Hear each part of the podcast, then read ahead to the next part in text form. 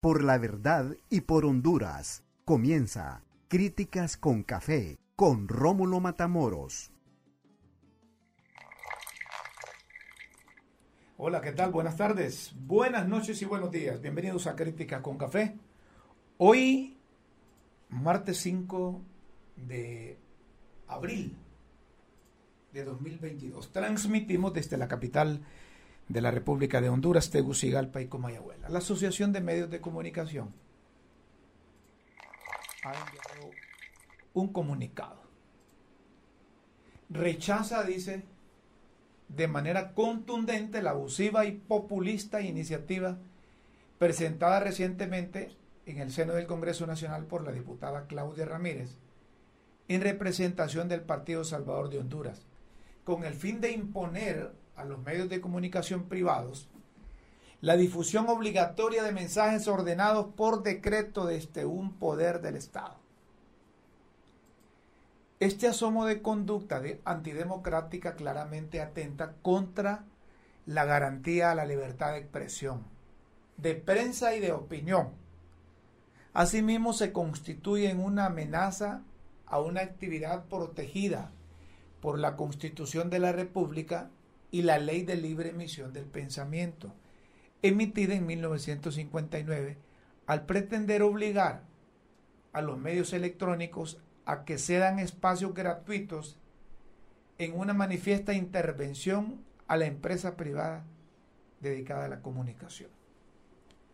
Los medios de comunicación aglutinados en la asociación, organización que siempre ha defendido las libertades y que ha desempeñado un papel fundamental en la defensa de los valores democráticos del país, no podemos permitir, dice este comunicado, una disposición de tal naturaleza, porque no solo es atentatoria a las garantías constitucionales de la libertad, sino que es una expresión de fuerza impositiva que mañana con el mismo ánimo de ganar notoriedad y quedar bien con el recurso ajeno, la pueden trasladar a otros sectores para obligar a empresas a que den gratis sus productos o servicios.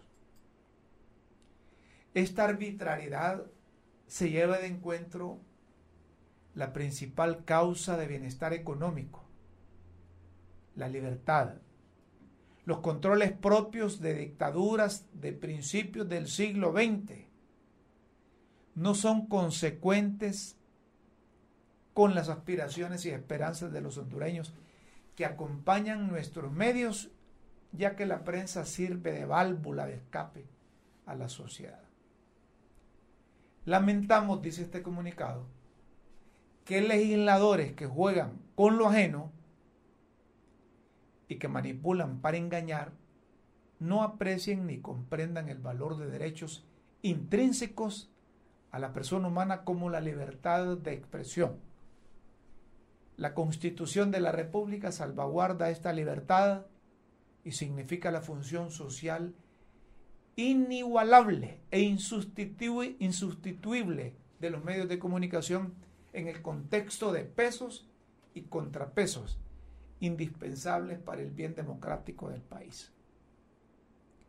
Esta absurda intención de legislar en contra de los medios y su uso en beneficio del bien común violenta artículos constitucionales, la ley de emisión del pensamiento, la Declaración Americana de Derechos y Deberes del Hombre, la Declaración Universal de Derechos Humanos, el Pacto Internacional de Derechos Civiles y Políticos y la Declaración de Chapultepec.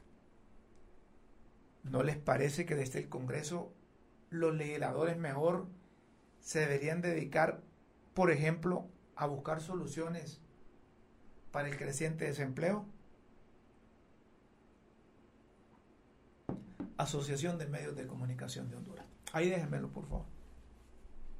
Estoy de acuerdo con esto. Estoy de acuerdo con el contenido de este comunicado de la Asociación de Medios de Comunicación.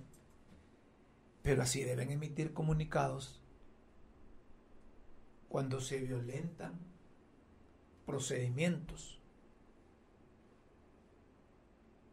Así debió salir un comunicado de la Asociación de Medios de Comunicación cuando el que está siendo acusado por narcotráfico en el Distrito Sur de Nueva York y que están por llevárselo, el expresidente Juan Orlando Hernández, hacía lo que quería en el país y la Asociación de Medios de Comunicación callaba. Cuando el expresidente de la República violó la Carta Magna para la reelección presidencial, algunos dueños de medios de comunicación asintieron y apoyaron eso. Recientemente en el Congreso de la República no se siguió el procedimiento legal para elegir una junta directiva y la Asociación de Medios de Comunicación guardó silencio. Ojo, estoy de acuerdo con lo que dicen, que no pueden permitir que esté el Congreso de elegirle para obligar a los medios de comunicación esto o lo otro de manera gratis. Está bien, porque atenta contra la libertad de, de empresa y quizás contra la libertad de expresión. Pero uno se pregunta, eh, ay, ¿por qué en su momento?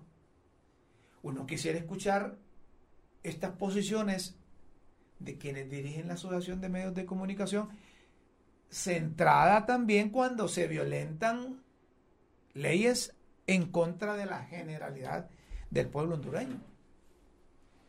Yo no escuché un comunicado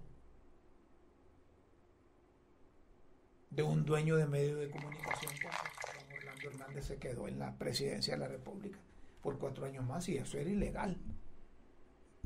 A lo sumo nosotros dijimos que era inconstitucional, pero guardaron silencio. Ahí nomás tiene, recientemente se eligió la Junta Directiva del Congreso Nacional que dirige Luis Redondo y eso no es legal. Y entonces la Asociación de Medios de Comunicación debería salir también. No asentir, no apoyar, no afirmar. Es decir, a mí como hondureño me gustaría que las posiciones fueran similares cuando se trate de algunas cosas. No solo cuando se busca afectar los intereses. Hay algunos dueños de medios de comunicación son muy condescendientes con el país. Y están de acuerdo con la generalidad del hondureño. Pero hay otros que buscan lo cómodo. ¿Cuál es lo cómodo? Pegarse al, al poder. No, es, no, es, no discrepan, no objetan, no tienen capacidad de discernir. Todo está bien hecho. Han tenido responsabilidad en todo lo que ha pasado en Honduras. Han tenido responsabilidad y quizás nosotros como periodistas también hemos tenido responsabilidad. Pero nunca es tarde para cambiar, hombre, hay que hacer mejor las cosas. Hoy hablaba con un amigo y coincidimos que una buena parte de los hondureños está en deuda con la sociedad. Y necesitamos reivindicarnos con la sociedad. Y en el caso del periodista, la mejor forma de hacerlo es buscando la verdad y comprometerse con el país. ¿Quién no va a estar de acuerdo con eso? De estar lo más cerca de la verdad posible. De respeto a la ley, a la constitución de la República.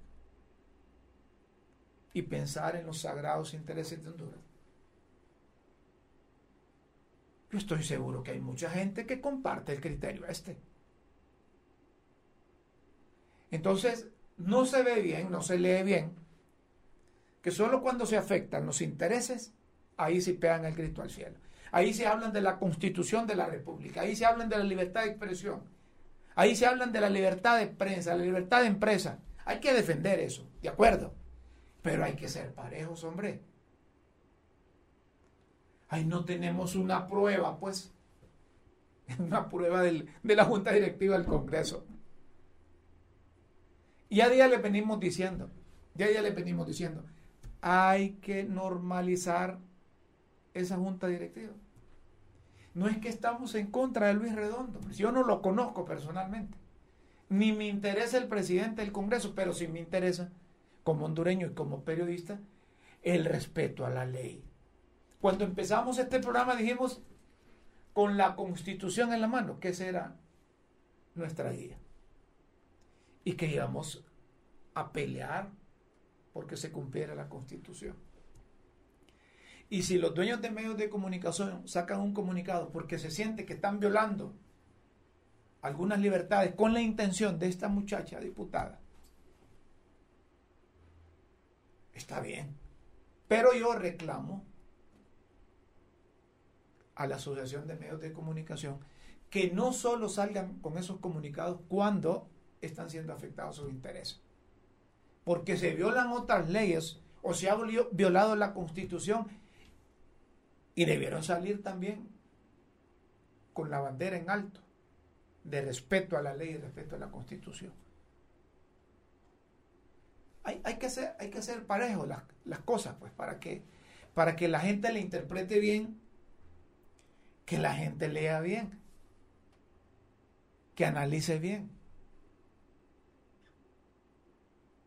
Si se viola la constitución, no importa a quién favorezca o a quién perjudique, pero si se viola la constitución, hay que estar en contra de esa violación. No solo cuando se intente violar la libertad de expresión o la libertad de prensa. Miren ustedes, el anterior gobierno aprobó algunos medios de comunicación que a cambio de propaganda del presidente de la República pagaran deudas que tenían pendientes con el Estado. ¿Y eso cómo se llama? Ese es un privilegio. Ahí no se viola ninguna ley. Ahí se quedaron callados algunos. Se quedaron callados porque a lo mejor se pusieron al día con la luz algunos dueños de medios de comunicación, con el agua, con impuestos aquí, impuestos allá, a cambio de la propaganda, ni siquiera era publicidad, sino que propaganda porque pretendían que también se quedara en la presidencia de la República el exmandatario Juan Orlando Hernández. Y todos se quedaron callados, no dijeron nada. Cuando el pueblo acudió masivamente a las urnas el pasado 28 de noviembre, y tomaron la decisión de votar en contra del partido de gobierno, en aquel entonces del Partido Nacional. Ahí se dieron cuenta los dueños de medios de comunicación que la voluntad del elector no se cambia por arreglos o porque que se apoye una candidatura. Entonces he querido decir esto precisamente porque me parece que el comunicado de la Asociación de Medios de Comunicación es oportuno. Pero yo reclamo que también sean oportunos cuando se trata de violaciones de la Constitución de la República que tiene que ver con otros sectores. Y les pongo un ejemplo. El procedimiento que se utilizó para que se eligiera la Junta Directiva que encabeza don Luis Redondo no es el procedimiento establecido. Consecuentemente es ilegal que ahora goza del respaldo de la mayoría de los diputados, ahí está bien. Entonces arreglen esa cosa. Debe haber una manera, debe haber una forma, debe haber una forma. Los políticos entienden de eso, los abogados entienden de eso. Un acuerdo se me ocurre entre todos los que integran el Congreso, supere esa cosa. Si no, la van a hacer más largo, la van a hacer más largo. Y como dicen algunos, hasta se pueden oponer, exponer, perdón, a demandas que fácilmente les van a ganar. Porque todo lo que está aprobando el Congreso carece de legalidad por el procedimiento que se utilizó para elegir la junta directiva de Luis Redondo. Fíjense que hubiese sido más legal la de Jorge Cálix porque ahí utilizaron el procedimiento que establece nuestra ley. Lástima que el secretario de gobernación Leonel Ayala pensó como nacionalista y no como funcionario que, que debió cumplir con la ley, seguir el procedimiento. Nada perdía él que le diera participación a los demás que querían presentar también su, su planilla y lo hubiese sometido ahí a, a votación. Bien hubiese ganado. Pero no sé si lo hicieron con propósito también, porque el problema del Partido Nacional que cuando pierde el poder busca enredar el poder de otro. Y eso es lo que está ocurriendo ahorita en el, en, el país, ¿verdad? Los nacionalistas están bombardeando al partido de gobierno. Quisieron dejarlos atados. Si no seguimos nosotros, no debe seguir nadie. Pareciese que así dicen. Entonces se han encontrado los, los miembros del partido Libertad y Refundación y el otro partido el de los 10 diputados, correcto, Partido Salvador de Honduras, con, un montón de desaciertos que cometieron, irregularidades en la administración anterior. Y está bien, hay que cuestionar eso y hay que decirlo. Pero va a llegar un momento dado que, tienen que buscar cómo enderezar ese barco, porque ya, ya estarle echando culpa a aquellos delincuentes, a aquellos narcos, a aquellos que, que convirtieron el país en un narcoestado, ya lo dijeron, ya está se está procediendo contra uno de ellos. Que hay que, que, meterlos a todos los que tienen responsabilidad. Si hay que llevar a todos los nacionalistas allá al Distrito Sur de Nueva York, hay que hacerlo. Pero deben de trabajar también. Ponerse a hacer el trabajo. Yo escucho y veo a muchos funcionarios que parece que el trabajo de él, oigan lo que voy a decir, el funcionario puede ser ministro, viceministro, gerente, director o qué sé yo. Se le ha olvidado que es funcionario de todos los hondureños. Y entonces parece que el trabajo cree que lo cumple solo estar escribiendo en su, en su página, en la red social, en su Twitter, en su Facebook. Y ahí entonces él se da por complacido y se da porque cumplió su función, el funcionario o la funcionaria, escribiendo en las redes sociales porque se acostumbró antes de la elección que esa era la vía que tenía de comunicación. Y que por ahí se convocaban, por ahí se movilizaban y que por ahí ganaron, póngale así. Pero hubo un montón de gente que no forma parte del Partido Libertad y Refundación que acudió a las urnas y fueron a votar contra el Partido Nacional contra el narcotráfico, contra la corrupción, contra la reelección. ¿O no es cierto? Si estoy equivocado, díganme, los que siguen ahí, están ahorita siguiendo la transmisión en Facebook, en Honduras o en cualquier parte del mundo. Díganme si estoy equivocado. ¿Que, va poco tiempo? Va poco tiempo, es cierto. Que solo van dos meses, que van dos meses. Es cierto. Pero pero debemos sentir nosotros que se quiere mejorar. Y que el funcionario que llega no solo llega por cobrar el salario, sino porque la meritocracia le permite ocupar ese cargo y va a demostrar que puede hacer mejor las cosas que los que estaban. Me preocupa que muy temprano está politizado una vez más el país. Ahí escucho los cachurecos que parece que, que entre más critican a los que van llegando, creen que se van a salvar de las vinculaciones que les hacen a nivel nacional e internacional por narcotráfico, por los actos de corrupción. Lo hacen mal. Lo hacen mal. Deben de darle a la administración de Doña Xiomara el suficiente tiempo tiempo para quizá un informe, tiempo para reparar lo malo que está. Se supone que ya no va a haber corrupción, que no van a haber negocios oscuros. Si quieren que ya no van a haber Hermes, pues vaya. Como les encanta, es que hay unos que pasan peleando conmigo ahí en las redes. Por eso de los Hermes. Y a mí me gusta hablar de esas cosas porque Si hay algo que tengo es que no soy ladrón, ni sinvergüenza, ni corrupto.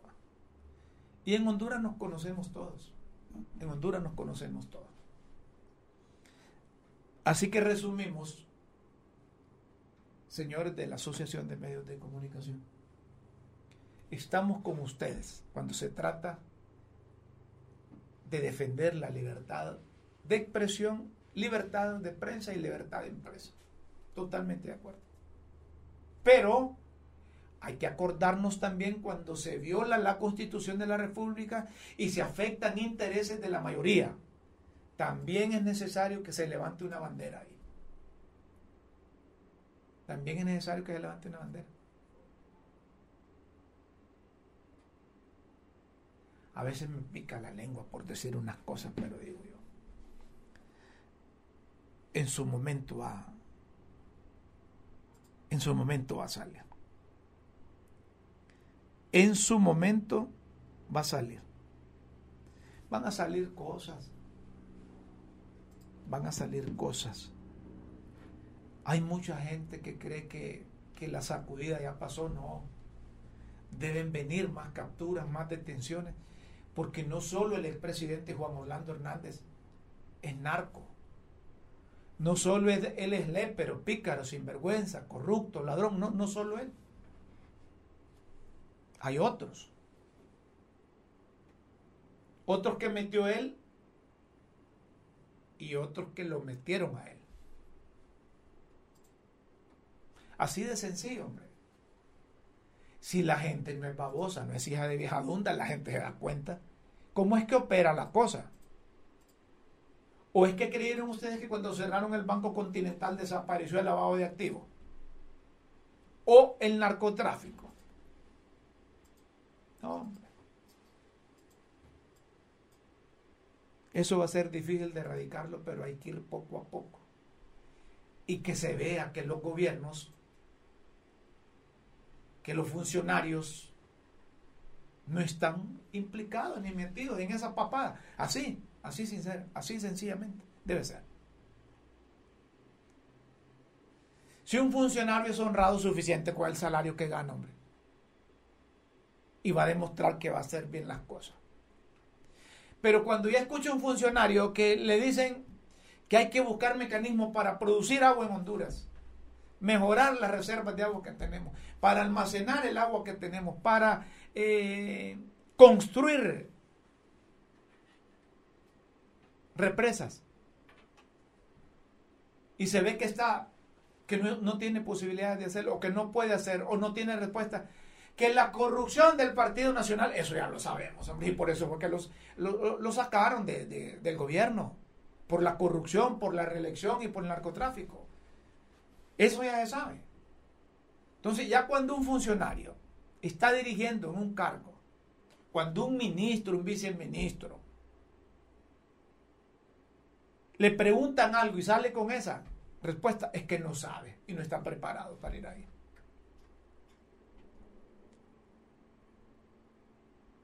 El tiempo va corriendo. A medida que va corriendo el tiempo, son menos días de gobierno.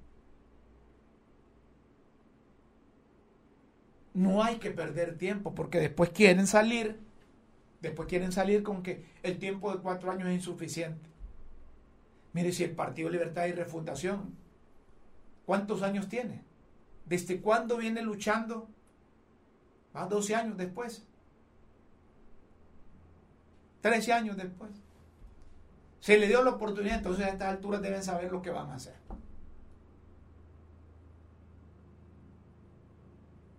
Pero que se le pregunte a un funcionario qué se está haciendo en política alimentaria o qué se está haciendo en el campo ante la escasez del régimen de la lluvia, ¿verdad? Que no funciona.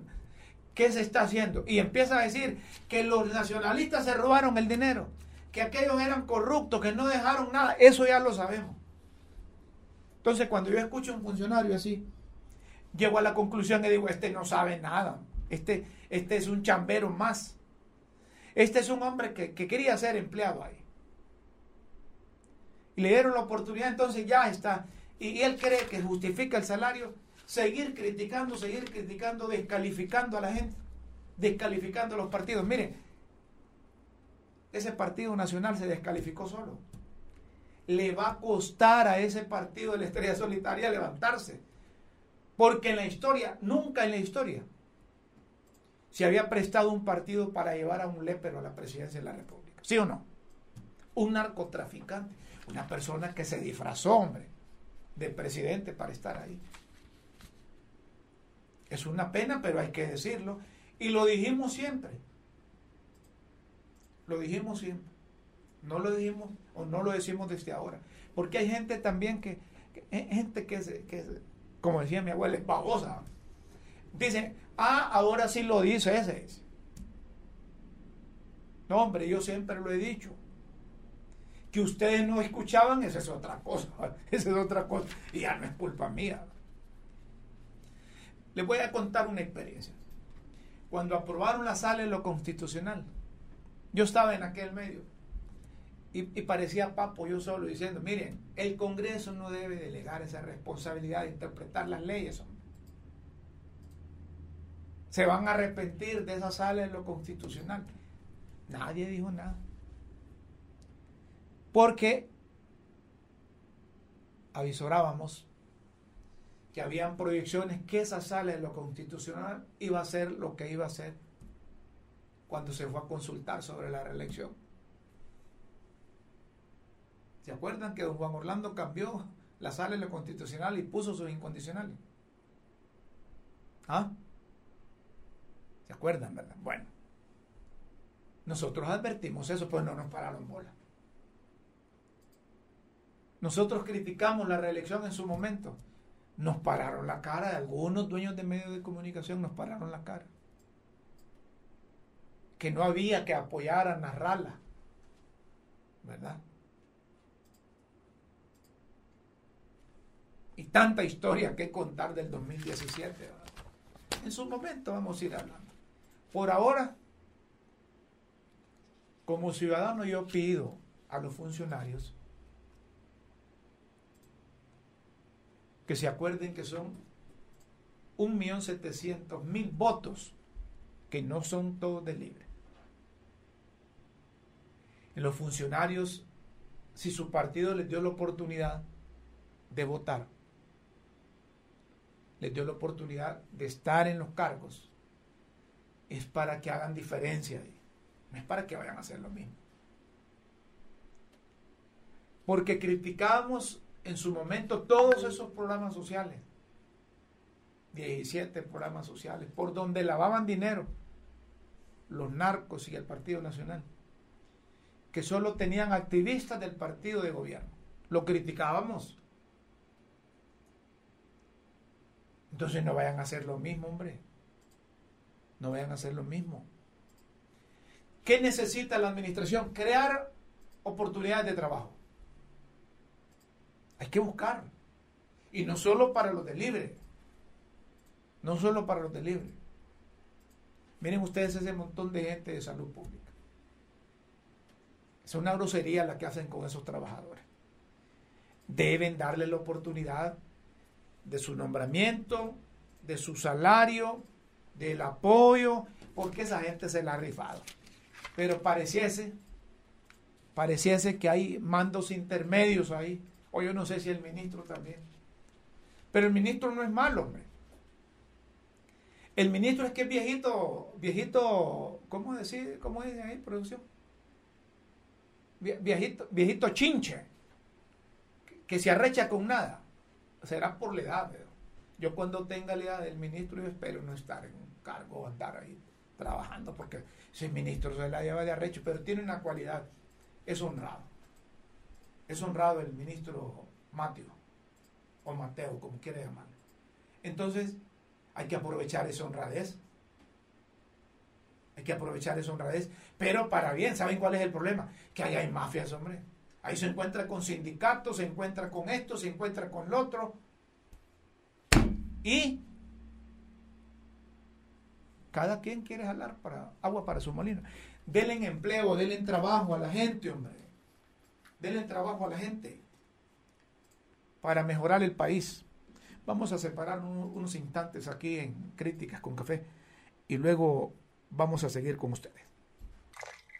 Seguimos, señoras y señores, en Críticas con Café Honduras ratifica su solicitud de ingresos al grupo de las Naciones Unidas para la protección de las personas LGBTI. Como parte de la agenda de la presidenta Xiomara Castro y el compromiso del secretario de Estado en los despachos de Relaciones Exteriores y Cooperación Internacional, Eduardo Enrique Reina, Honduras como nación reitera su fehaciente interés de ingresar al Grupo de las Naciones Unidas para la protección de los derechos de personas miembros de la comunidad LGBTI. Aunque la Organización de las Naciones Unidas ha hecho llamados para despenalizar la homosexualidad, las relaciones de mutuo acuerdo entre adultos del mismo sexo todavía siguen siendo catalogadas como delito en 70 países, lo que constituye una violación de los principios de equidad y no discriminación. En el país, diversas organizaciones consideran que se tienen avances en la implementación de la política pública donde las distintas entidades y gobiernos deben trabajar articuladamente. Las autoridades hondureñas son conscientes de que la comunidad lésbico, gay, bisexual, transexual, es un grupo en situación de vulnerabilidad en diferentes aspectos. Por ello, dirijo sus esfuerzos de incluir a este sector dentro de la política pública para promover la seguridad, combatir la violencia, la discriminación y dirigir más acciones como la solicitud de ser reconocido dentro del grupo de la ONU. A propósito, eh, hemos establecido comunicación con Eric Vidal Martínez. Él es coordinador del movimiento de diversidad en resistencia. Primero, Eric, gracias porque aceptó, aceptó esta comunicación con café. Y luego le consulto, eh, ¿qué significado tiene para ustedes el hecho que el gobierno de la República haya ratificado la solicitud de ingreso al grupo de las Naciones Unidas para la protección de las personas de la comunidad LGBTI. Gracias por estar con nosotros, Eric. Buenas tardes. Hola, muy buenas tardes. Muchas gracias por la invitación a este programa. Eh, de hecho, eh, la comunidad LGTBI celebra una coherencia en materia de derechos humanos que está teniendo el gobierno de Somara Castro, entendiéndose de que desde su plan de gobierno, eh, la presidenta eh, mencionó en sus propuestas el hecho de poder contribuir a mejorar las condiciones de vida de la comunidad LGTBI como grupo vulnerable que ha estado desatendido a través de más de una década y que de hecho eh, recibimos el impacto de lo que fue un golpe de Estado político-militar en el país, ¿verdad? Eh, la incorporación de, de, o la petición que hace Honduras de incorporarse, como les decía, es una cuestión coherente tanto a nivel de gobierno, pero adicionalmente eh, también responde a una sentencia que Honduras recibió el año anterior por un caso de una mujer transexual asesinada en el marco del golpe de Estado. Exactamente el 28 de junio, Vicky Hernández eh, fue una mujer transexual que fue víctima de, fue la primera víctima del golpe de Estado de hecho y fue la primera víctima de la comunidad LGTBI en recibir una violación sistemática a sus derechos, desde el derecho a la vida hasta eh, después de la muerte incluso, ella no pudo recibir una autopsia eh, no hubo investigación y a raíz de ello es que el Estado de Honduras fue sancionado. El año anterior, se emitió la sentencia que tiene seis reparaciones, entre esas reparaciones van hacia lo que es la, la familia, hay una reparación justamente para crear una beca de estudio para personas transexuales, aparte eh, habla sobre el tema de que el Estado de Honduras debe, debe de crear un instrumento para garantizar eh, la identidad de género y esto trastoca también, nos, mm, vamos a ver, trastocamos el sistema educativo, pero también trastoca todo lo que es la documentación a nivel nacional para el reconocimiento de las personas transexuales. Entonces, eh, realmente la comunidad, como les menciono, aplaudimos justamente este, este hecho que a nivel internacional se, se está llevando a cabo y que no descartamos justamente algunos cambios en la política pública a nivel aquí en la parte nacional. ¿En qué momento la comunidad LGBTI va a sentir el impacto de esa ratificación de la solicitud que ha hecho el gobierno de Honduras? Bien, eh, esto como son procesos, ¿verdad? Eh, los procesos en materia, digamos, de la legislación internacional, eh, nuestra legislación hondureña no está exenta, ¿verdad? De, la, de la que es la legislación internacional. Entonces, esto es, se, está, se ha diseñado a nivel gradual. Eh, primero, Honduras, recordemos de que tenemos algunos mecanismos internos desde la Oficina del Alto Comisionado para Derechos Humanos. Esto fue justamente por las preocupaciones a las violaciones de, que se generaron por más de una década eh, Honduras, aparte en sus reportes o informes, tiene que eh, estar dando el avance específico en grupos vulnerables. Entonces, en la comunidad LGTBI, lo que son los temas de violencia, eh, discriminación, estigma, en la aplicación de la norma internacional, estimamos que no pueden pasar más de tres meses cuando ya haya en su conjunto estipulado los equipos de trabajo que se hacen en, en el sistema de Naciones Unidas y que estos entrarían en vigencia prácticamente, eh, esperamos, como en los meses de junio, julio, para poder eh, venir y empezar a hacer otro tipo de cambios. Y como le digo, esto también abona a lo que es, una sentencia específica y a la agenda eh, que los colectivos LGTB han presentado al actual gobierno. Ahora, Eric, dígame una cosa, ¿en qué administración es que más se les han respetado los derechos a la comunidad?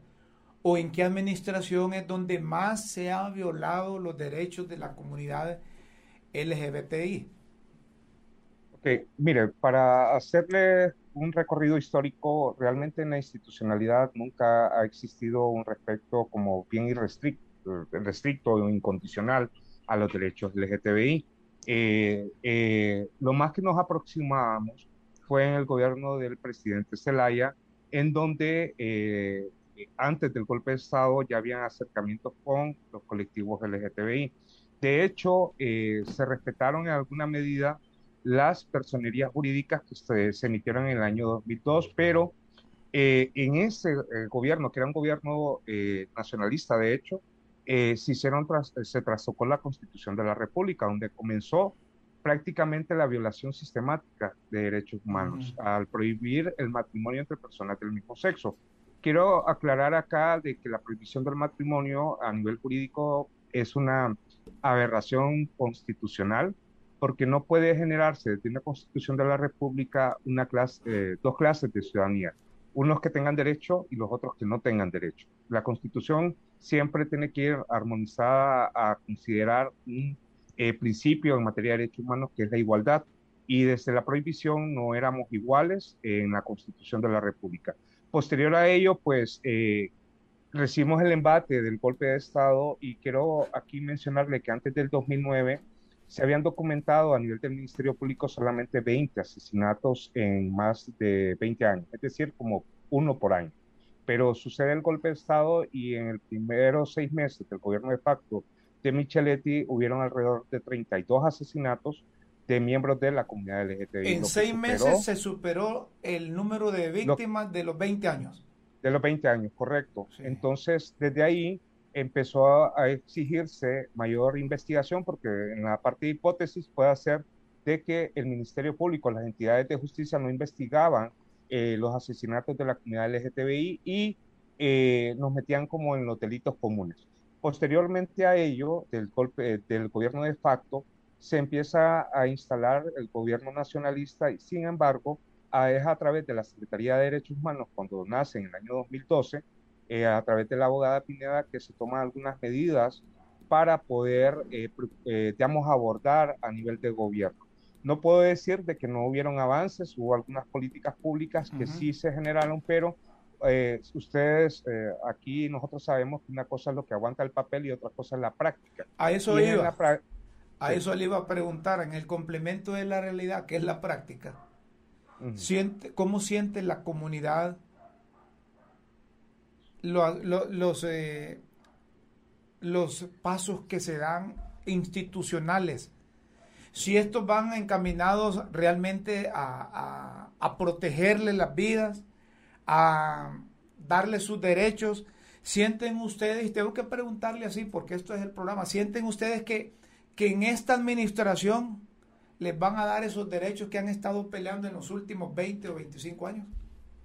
Sí, mire, en la práctica, los últimos, la última década de, esta narcodictadura, nosotros como parte de la comunidad LGTBI vimos de que hubo una, digamos, verbalización de avances, pero no en la práctica no habían hechos contundentes, ¿verdad? Más bien en retroceso en materia de derechos humanos en donde poderes fácticos como eh, las iglesias evangélicas se apoderaron incluso en la toma de decisiones políticas y que eso limitó no solamente el avance de derechos LGTBI, sino que el derechos de otros grupos como las mujeres, de juventudes y de grupos indígenas, por, ponerle un ejemplo, ¿verdad?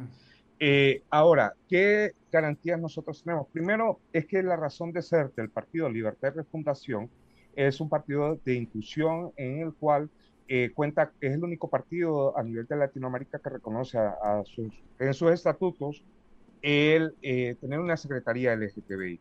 Entonces, eh, desde ahí, el gobierno de Xiomara Castro Zelaya, en su propuesta de gobierno, se planteó seis puntos específicos y es abordar los temas relacionados a los derechos humanos, ya sea en violencia, en atención a víctimas, al tema de discriminación y a mejorar otro tipo de condiciones, las cuales son causales del estigma y discriminación.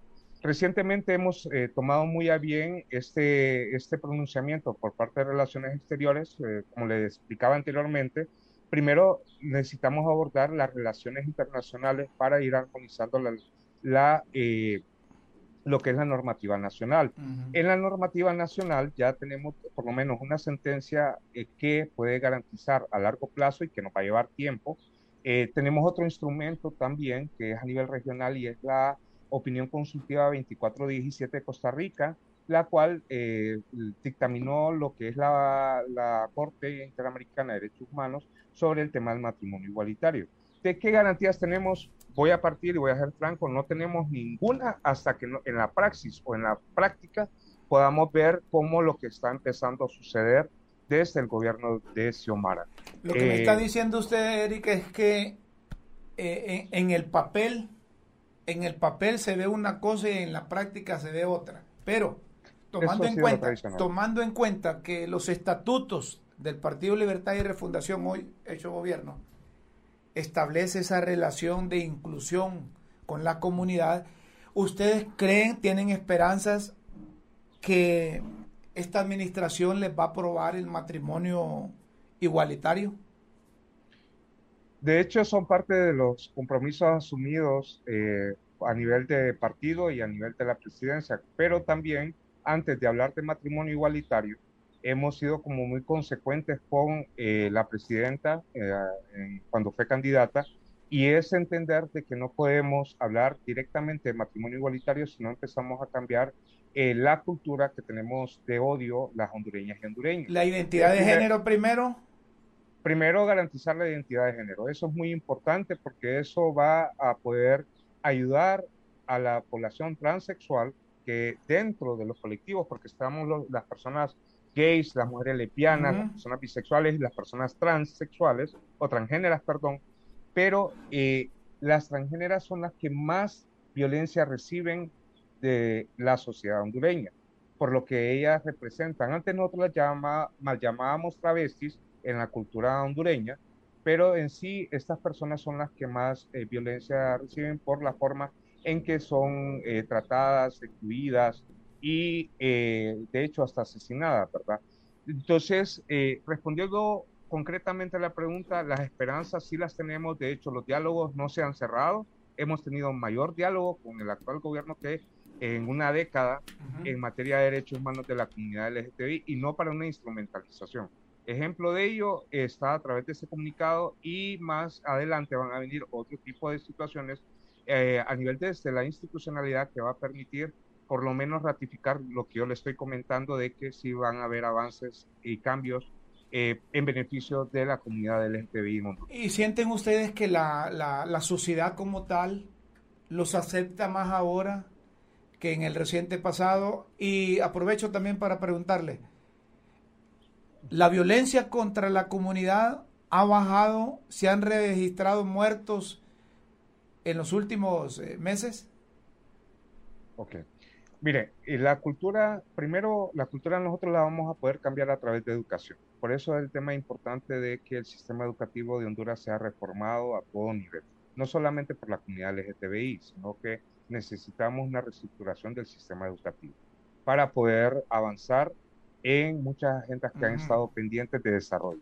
Lo segundo tiene que ver con que, eh, primero, el tema de los asesinatos Después de, este gobierno de facto que le mencioné, que sucedió en el año 2009, es este, empezó a establecer como una norma. En Honduras asesinan al año aproximadamente entre 24 eh, a cerca de 42 personas. Los años más violentos que Honduras ha tenido en comunidad LGTBI fue el año 2012, fue el año 2017 y de hecho, eh, este año nosotros empezamos con una ola violenta de asesinatos justamente en la transición.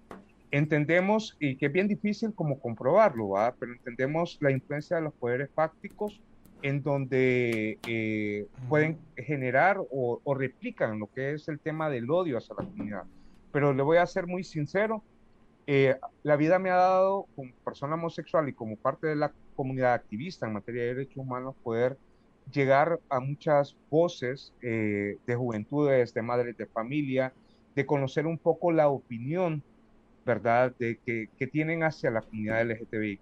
Y los poderes fácticos nos hacen creer que a nosotros nos odia la sociedad. Y realmente encontramos otro tipo de realidades, otro tipo de generación. De hecho, las generaciones han cambiado. Tenemos mucha generación juvenil de que al menos tienen familiares o amistades LGTBI y hay un poco más de respeto. Ahora, ¿qué es lo que sucede con, con esto? Que nosotros tenemos que difundirlo de, de, forma mayor para que la sociedad hondureña vaya disminuyendo. No digo que podemos erradicarlo, porque no lo vamos a poder erradicar, pero sí podemos disminuir el impacto y la única forma de poderlo disminuir es responsabilizando a la institucionalidad y poder hacer cambios estructurales dentro de la política pública. Finalmente, ¿qué le pide a las actuales autoridades y a la sociedad en condición de miembro de el movimiento de diversidad en resistencia? Sí, no, las peticiones son básicamente en que hay puntos muy específicos. Tuvimos un ejercicio de agendas eh, en lo que fue movimientos sociales, las propuestas de diferentes colectivos a nivel nacional. Esas propuestas fueron hechas para poder viabilizar los compromisos de la presidencia eh, obviamente los funcionarios públicos dejan de ser ciudadanos y ciudadanos, incluso hasta en las creencias religiosas, porque eh, Honduras es un estado laico en base a ello, y realmente tiene que, eh, los funcionarios tienen que reconocer que su deber es legislar a favor de cualquier persona en cualquier condición en que se encuentre. Entonces, prácticamente las peticiones rondan en que lo que se han comprometido a través de un plan de gobierno y que está a través de esas propuestas entregadas entre enero y febrero que puedan ser viabilizadas en hechos reales y contundentes. Eric, gracias por aceptar esta comunicación. Gracias a ustedes por invitarme. Muy amable. Eric Martínez, coordinador del movimiento de diversidad e existencia con nosotros aquí en Críticas con Café. Son seres humanos. Son personas. Y hay que aceptarlas como tal. Ellos tienen valor de salir a hablar en representación de la comunidad lésbico, gay, transexual o transgénero. Pero hay otros que están escondidos. Hay otros que están escondidos. Es que como vivimos en una cultura machista, y la cultura machista no solo es discriminar, aislar a las personas que forman parte de esa comunidad, sino también la terminología que se usa. Miren ustedes, el presidente de El Salvador, Nayib Bukele. Nayib Bukele le ha dicho a los mareros y pandilleros que, ni comida van a tener allá, ni arroz van a tener. Escuchen ustedes lo que dice el presidente, que ha iniciado una frontal lucha contra maras y pandillas en El Salvador. A saber cuántos de esos léperos van a venir a dar aquí. Y no sabemos si aquí se están poniendo, como dijeron los muchachos, las pilas. Esto es lo que decía Nayib Bukele. A ver cuánto tiempo duran sus homeboys allá adentro. A ver, le damos salida. un arroz. No. Y vamos a ver cuánto tiempo duran. Y no me importa lo que digan los organismos internacionales, que vengan a proteger a nuestra gente. Que vengan a llevarse a sus pandilleros, si tanto los quieren. Se los entregamos todos al 2 por 1 Ustedes desatan una ola de criminalidad y nosotros quitamos la comida en las cárceles.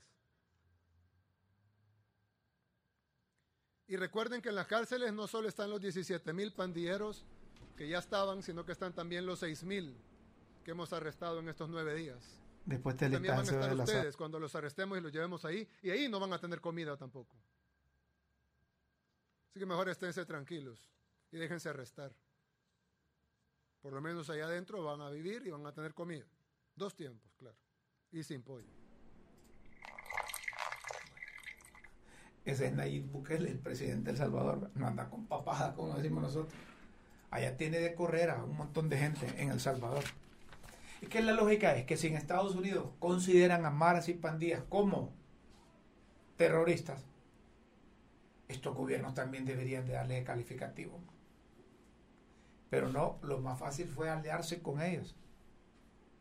Policías, militares, políticos. Para los narcos era el brazo armado a las maras y pandillas. Y para los políticos, para algunos políticos, son, son como, como activistas. Quienes sí tienen clavos son estos de la ley del seguro social. ¿Se acuerdan ustedes que paisano Salinas, Roberto Carlos Salinas, junto con, con aquel que fue ministro de, hijo del ministro de salud, armaron un, un tamagaza a Juan Orlando Hernández y le hicieron un sistema de protección social ahí que le aumentaron eh, las aportaciones a esto, las aportaciones al otro. Y la sala de lo constitucional de la Corte Suprema de Justicia, por unanimidad de votos, declaró inconstitucional por razón de contenido y forma el decreto ese del 2015, contentivo de la ley marco del sistema de protección social por atentar contra sistema unitario de seguridad social del país. Y eso lo hacían en, en, una institución bancaria. Ahí se reunían. Aquel los ponía a hacer las cosas, eran mandaderos y hacían a pie juntillas. Yo recuerdo que este Roberto Carlos Salinas era, bueno, estuvo ahí en la Comisión Nacional de Bancos y Seguros. Pero que yo recuerde, estuvo varios años ahí y nunca lo escuché hablando de representación de la comisión. Parece que a él lo mandaban a hacer otros mandados. Y se metió de lleno con este otro que les digo, yo se me escapa el nombre, que trabaja en un banco ahí, hacer esas cosas, todo por ver cómo sacaban provecho de los dineros. Estos fueron los mismos que metieron al, al expresidente Juan Orlando no fue que lo metieron, él también los metió a esos desastres administrativos del uso de los recursos de las instituciones de previsión. Ahí también tiene que haber, tiene que haber una, una salida por parte de las actuales autoridades. Tampoco dejar, tampoco dejar que las decisiones, las determinaciones las tomen los, dirigentes magisteriales porque está demostrado que estos no tienen capacidad administrativa para, para estar al frente de esa, del imprema, por, por ejemplo. Si ese imprema no llegan unos actuarios, ya estuviera quebrada el imprema. Ahora como, la ven que está está fortalecida financieramente o económicamente. Entonces le cayó el gobierno anterior. Empezaron a sacar recursos ahí para meter allá en el, en el aeropuerto aquel. Y todos callaban ahí, todos callaban. Los maestros callaban. Si, si la UIA le empezaron a hacer ya cuando, cuando, había, cuando ganado el, el nuevo gobierno. Nuevo gobierno. Saludamos a quienes están conectados en, en Facebook Live. Ah, correcto. Hay otra otra información que que quiero compartir con ustedes. Y es que hay un comunicado que, que sale de Casa de Gobierno, pero que dice que el ministro de Salud ordena respetar acuerdos de personal de primera línea y anuncia construcción de cinco hospitales. Construcción de cinco hospitales. No hay una escoba política. Si la gente estaba en primera línea, tal y como lo establecen los 10 ítems que pusieron en el decreto legislativo, se les va a dar el nombramiento independientemente del partido que sea. Si no son de primera línea, independientemente del partido que sea, también va para afuera. Ha dicho el, señor Mateo. Y ha advertido que los funcionarios de salud que no acaten las indicaciones tendrán que asumir consecuencias, pues las órdenes no son para entenderlas, sino para cumplirlas. Deben de estar despidiendo a las personas que sí estaban en primera línea y que sí eran empleados directos de la Secretaría de Salud. Esa gente se queda nombrada si era de primera línea, dijo el ministro. Pero este ministro parece que no le paran bola ahí, hombre. Como un jefe de recursos humanos va a estar despidiendo sin la autorización de él. Ya debería de meter una circular, un comunicado, un acuerdo ahí en Consejo de Ministros, que ningún empleado de salud pública va a ser despedido si no es con el visto bueno del ministro. Y paren esa papada, porque parece que le están dando circo a la gente. El ministro dice una cosa y allá los empleados con lágrimas en sus ojos, con deudas en las pulperías, en las escuelas, y el comunicado de despido. Es una grosería. Deben hacer eso. Nadie de los trabajadores de la salud, que son de primera línea, que entregaron se entregaron con alma, vida y corazón, que perdieron familiares por estar ahí atendiendo pacientes con COVID, que contagiaron a sus mamás, a sus papás, a sus hijos, a sus familiares. Nadie de estos debe ser despedido si no va con la rúbrica del ministro. Aquí no estamos para jugar, que el ministro, el ministro está diciendo, no despidan a la gente, hombre, los que están en primera línea. Debería de pedir en Consejo de Ministros un CP, un PCM, que nadie de salud pública va a ser despedido si no lleva el visto bueno del ministro.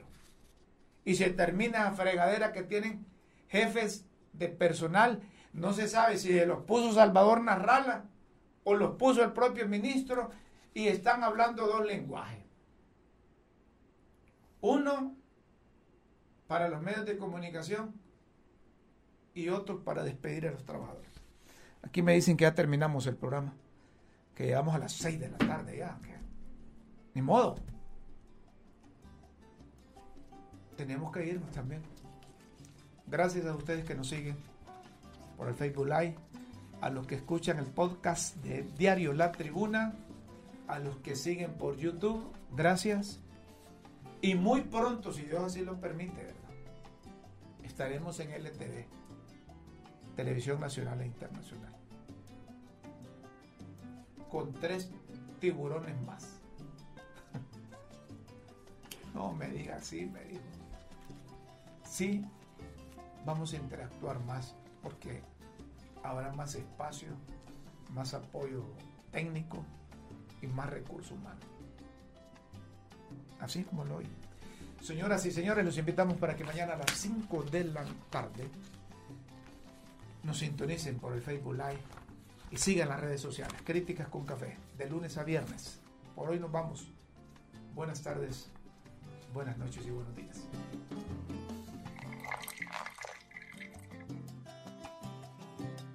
Por la verdad y por Honduras.